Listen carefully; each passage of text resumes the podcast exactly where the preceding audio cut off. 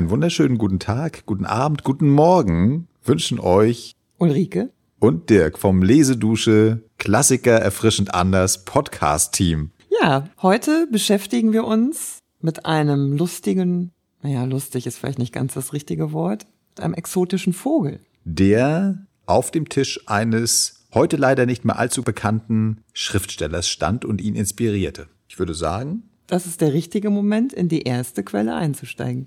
So machen wir es und treffen uns danach gleich wieder.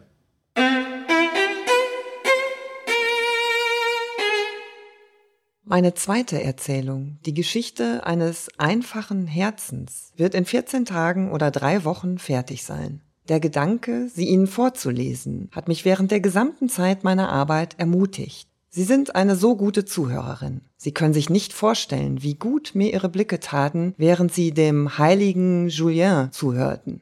Das ist der wahre Lohn. Diesmal wird man nicht mehr sagen, dass ich ein Unmensch bin. Im Gegenteil, weit gefehlt. Ich werde als ein sensibler Mensch gelten und man wird eine bessere Vorstellung von meinem Charakter haben. Seit einem Monat habe ich einen ausgestopften Papagei auf meinem Tisch, um nach der Natur zu malen. Seine Anwesenheit fängt an, mich zu ermüden, aber ich behalte ihn, um mir die Seele des Papageien einzuverleiben.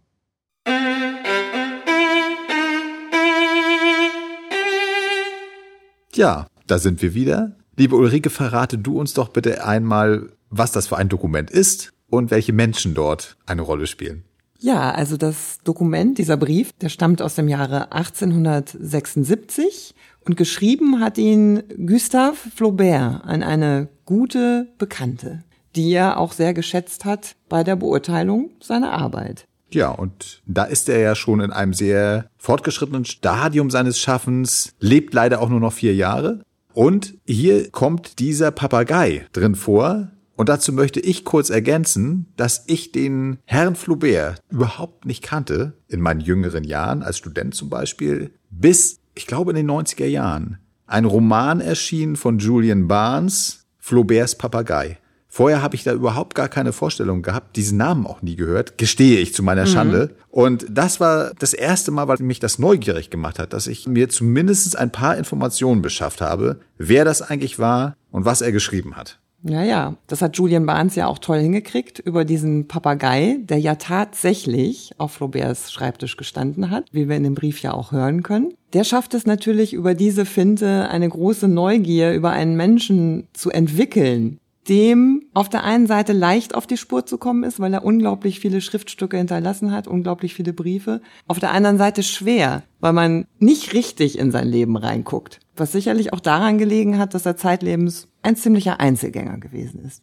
Ja, den Eindruck hatte ich auch. Und kommen wir noch mal einmal zurück zu dem Papagei. Da gibt es übrigens auch ein Foto. Ich habe natürlich wieder in unseren oder in meiner Monographiensammlung nachgeschaut und das gibt's wirklich. Ja, ja. Und das Interessante ist, das schreibt auch Julian Barnes über seine Recherchen oder erzählt er im Interview vielmehr, dass es mehrere Papageien gibt. Echt? Das ist ja unglaublich. Aber nochmal zurück zu Flauberts Wirkungsgeschichte. Du hast das so schön ausgedrückt, dass er anhand seiner vielen Selbstzeugnisse gut greifbar wäre, ist es aber doch nicht. Und ich glaube, dass diese gute Fundlage 100 Jahre nach seinem Leben auch einen ganz berühmten anderen Schriftsteller und Philosophen dazu verführt hat, sein Leben fast 20 Jahre lang zu untersuchen und ein großes Werk darüber zu schreiben, das er betitelt mit Der Idiot der Familie. Damit gemeint ist Flaubert und der Verfasser dieses Werks ist Jean-Paul Sartre, die Galionsfigur der französischen Intellektuellen in den 50er, 60er, 70er Jahren. Mhm. Und wir haben dieses Werk natürlich hier in unserer Bibliothek und haben da auch nochmal reingeschaut. Seid uns nicht böse, das ist wirklich ein wahnwitziges Werk. Wir haben hier die Taschenbuchausgabe, das sind vier Bände. Sartre konnte dieses mhm. Werk gar nicht abschließen. Trotzdem sind es tausende Seiten, eng bedruckt in diesen Taschenbüchern. Also wenn man es schon aufschlägt und blättert, kriegt man einen Anfall. Darfst aber auch nicht vergessen, es ist ja oder wird auch darüber gesagt, dass es in gewisser Art und Weise eine Quintessenz seines philosophischen Denkens ist. Das braucht natürlich auch Raum, aber was für eine Ehre, die Flaubert dazu teil wird, zumal er ihn ursprünglich gar nicht gern mochte, aber dann doch wohl gespürt hat. Es Aus diesem Leben kann ich gut meine Philosophie herausarbeiten und gleichzeitig bewegt er sich wirklich intensivst in der Biografie Flauberts, um dort auf ein sehr entscheidendes Detail in seiner seiner Kindheit zu stoßen. Und da haben wir mal genauer nachgesehen. Ja, Ulrike hat dazu eine schöne Stelle ausgesucht aus einer Beschreibung von Flauberts Nichte. Das will ich schon mal vorweg sagen. Hören wir mal rein.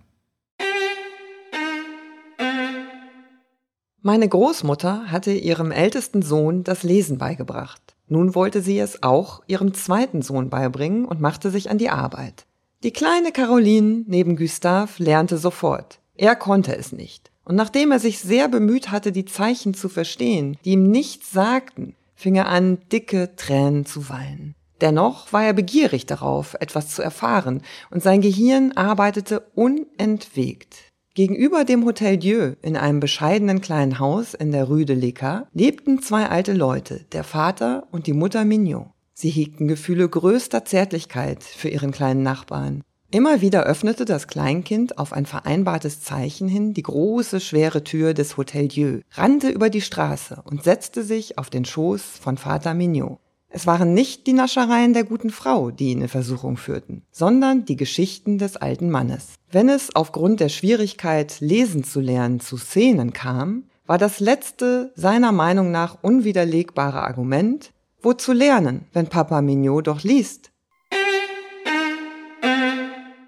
Ja, also das ist interessant. Das meintest du, glaube ich, auch, dass Flaubert in seiner Familie als Kind schon eher eine Nebenrolle spielte. Von Geburt an, weil der älteste Bruder, das war der Hero, verkürzt das mal, mhm. Es gab weitere Geschwisterkinder und er stellte sich immer ein bisschen tapsig an, war jetzt keine ausgeprägte Persönlichkeit schon als Kind, offensichtlich. Und wie wir eben hörten, das äußert sich auch darin, dass er eben in diesen bürgerlichen Tugenden, die sehr wichtig sind, also lernen überhaupt, lesen lernen, schreiben lernen dann später, irgendwie lustlos sich anstellte. Aber nur zunächst. Dann wenig später dreht sich das um und er entdeckt das Schreiben, das Lesen auch natürlich und das Schreiben als ein Ventil, um aus dieser Nebenrolle auszubrechen auszubrechen in seine eigene Welt und die selbst zu gestalten. Mhm. Und genau das ist der Punkt bei Sartre, dass er das für seine Philosophie als Beispiel nimmt, nämlich, dass jeder Mensch frei in seinen Entscheidungen ist, jeden Weg gehen zu können. Deswegen ist das für ihn so ein gutes Beispiel. Er mhm. sagt Nein zu seinem bisherigen Leben, also seine, seine Verortung in der Familie. Das schließt er ab, ganz bewusst und geht den Weg zum Schriftstellern. Mhm und baut sich da eine neue Welt auf. Und das ist eine Erkenntnis in diesem riesigen Werk der Idiot der Familie. Und Flaubert bleibt dran und macht das wirklich zum Mittelpunkt seines ganzen Lebens. Ja, da muss man vielleicht auch noch mal einen kleinen Schlenker machen und erzählen, wie die Familie aufgebaut ist. Der Vater ist ein ganz, ja, berühmter, erfolgreicher, zielorientierter Chefarzt, also Chirurg und Chefarzt in Rouen in der Normandie. Dieses Hotel Dieu ist im Prinzip das Krankenhaus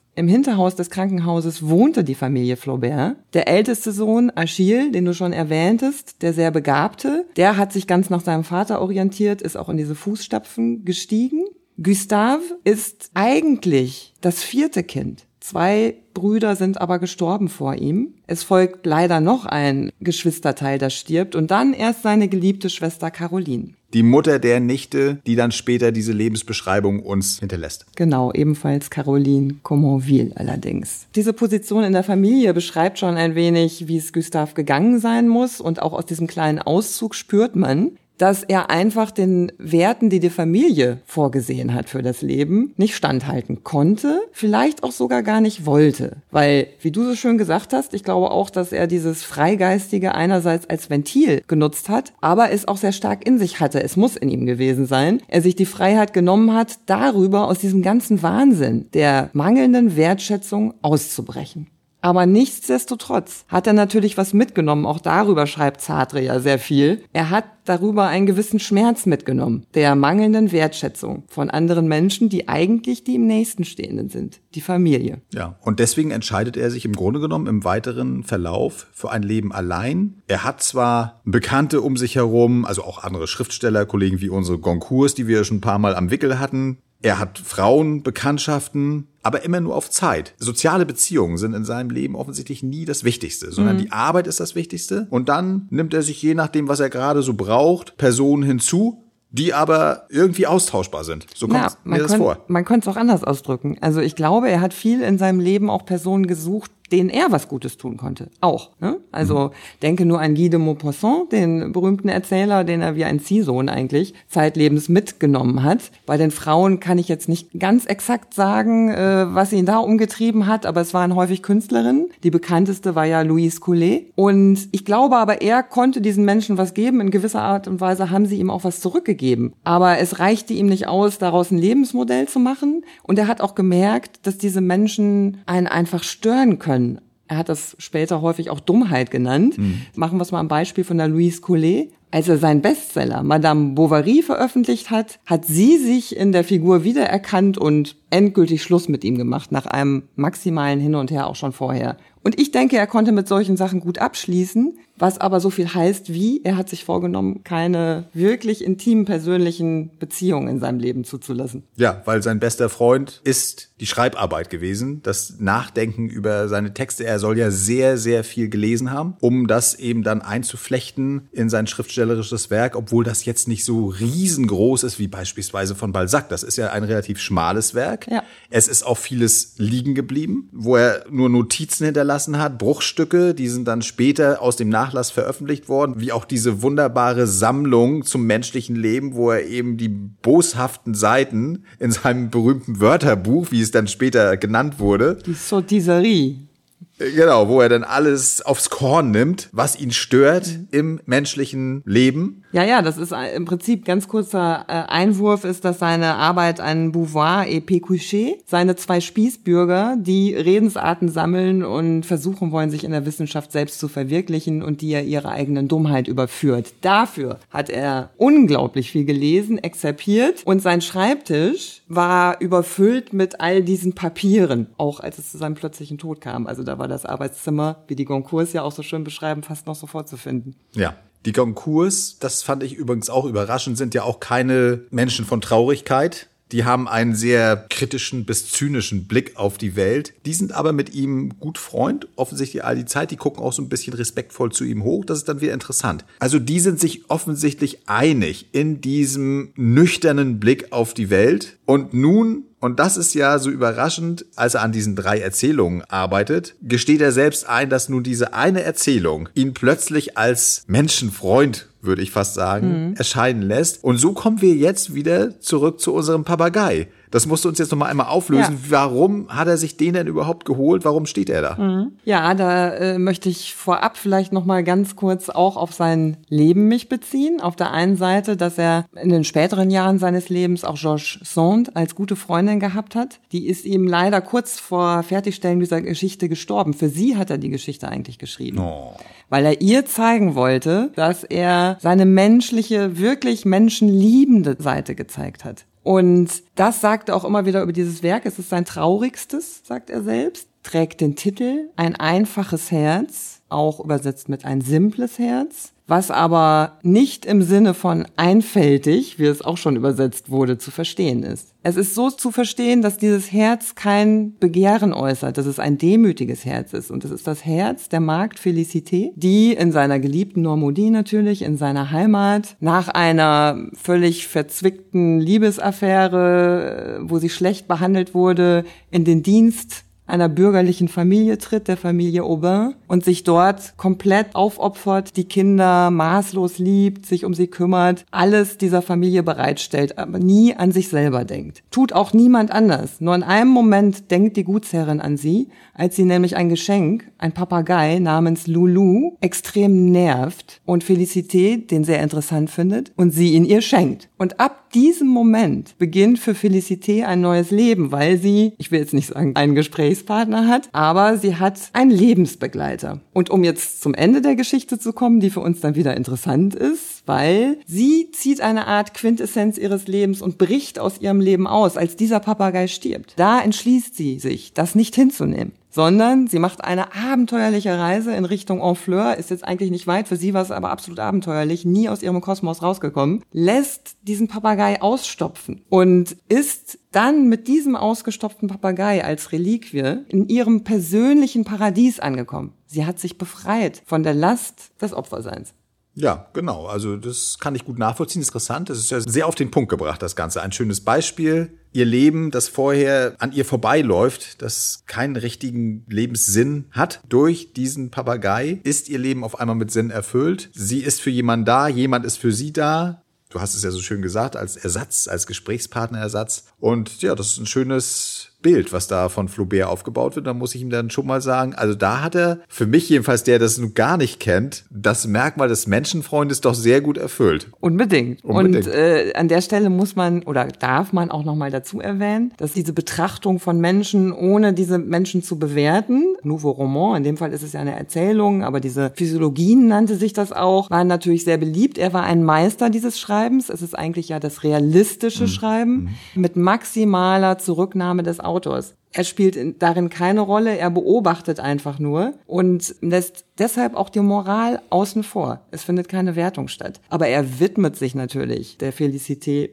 mit absoluter Hingabe und das zeigt, dass er das Menschsein liebt, dass er die Dummheit der Leute hasst, aber das Menschsein liebt. Im Stillen, zumindest im Stillen für sich selbst. Mhm. Und er gesteht es dann ja auch in diesem Brief ein. Nun ist es leider so, dass sein Leben in diesen letzten Jahren dann doch plötzlich leider, wie wir das schon angedeutet haben, endet durch einen Schlaganfall. Und die Goncourts waren gemeinsam mit anderen Freunden noch kurz davor, mhm. im März 1880 bei ihm zu Besuch. Flaubert war wie immer ein sehr guter Gastgeber. Sie haben gut gespeist, gut getrunken. Ja, sind zurück. Die Goncourts sage ich immer, das ist ja nur noch der Edmond, Entschuldigung. Der Bruder ist ja schon längst gestorben. Also Edmond de Goncourt will ihm gerade schreiben, auf einmal kommt ein Telegramm auf seinen Tisch. Flaubert ist gestorben große Verzweiflung und Edmond de Goncourt entschließt sich dann, gemeinsam mit anderen schnellstmöglich hinzufahren, nimmt am Begräbnis teil und notiert das alles ganz ja. penibel in Findet seinem... das recht furchterregend, also dieses ganze menschliche Theater, was da stattfindet, also... Es gibt Konflikte mit der Nichte, das können wir ruhig nochmal sagen, wollen mhm. das aber nicht weiter vertiefen, sondern wollen mit euch zusammen nochmal das letzte Treffen der Freunde. Genau,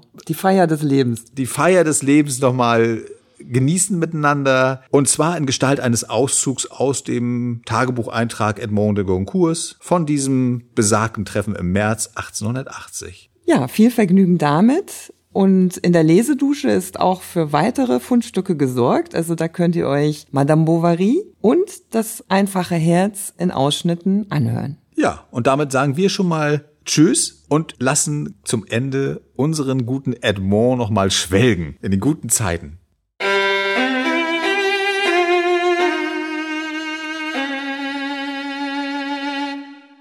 Ostersonntag, 28. März. Heute fahren wir, Daudet, Solar, Charpentier und ich nach Croisset, um bei Flaubert zu dinieren und zu übernachten. Solar ist fröhlich wie der Angestellte eines Auktionators, der zu einer Bestandsaufnahme fährt. Daudet wie einer, der sich aus dem Haus gestohlen hat, um eine Kneipentour zu machen. Charpentier wie ein Student, der sich bereits etliche Bockbiere heben sieht. Und ich, für meinen Teil, bin sehr glücklich, Flaubert zu umarmen. Maupassant holt uns am Bahnhof in Rouen mit der Kutsche ab und dann werden wir empfangen von Flaubert mit kalabrischem Hut, kurzer Weste, den dicken Hintern in Pluderhosen und seinem klugen, lieben Kopf. Sein Anwesen ist wirklich sehr schön und ich hatte es nicht mehr richtig in Erinnerung. Die riesige Seine, auf der die Masten der Schiffe, die man nicht sieht, wie auf einem Theaterprospekt vorübergleiten, die schönen großen Bäume mit dem vom Meerwind zurechtgestutzten Formen, der mit Spalieren angelegte Park, die lange Terrassenallee in voller Mittagssonne, diese peripathetische Allee machen daraus einen wirklichen Literatenwohnsitz, den Wohnsitz Flauberts, nachdem er im 18. Jahrhundert das Haus einer Gruppe von Benediktinern gewesen ist. Das Diner ist sehr gut. Es gibt eine Sahnesoße von einem Steinbutt, die ein Gedicht ist. Es wird viel Wein aller möglicher Sorten getrunken und der Abend vergeht mit dem Erzählen von deftigen Geschichten, die Flaubert in jenes Lachen ausbrechen lassen, das die Unbändigkeit von Kinderlachen hat. Er weigert sich, aus seinem Roman vorzulesen. Er kann nicht mehr. Er ist völlig fertig. Und man geht schlafen in ziemlich kalten, von Familienbüsten bevölkerten Zimmern.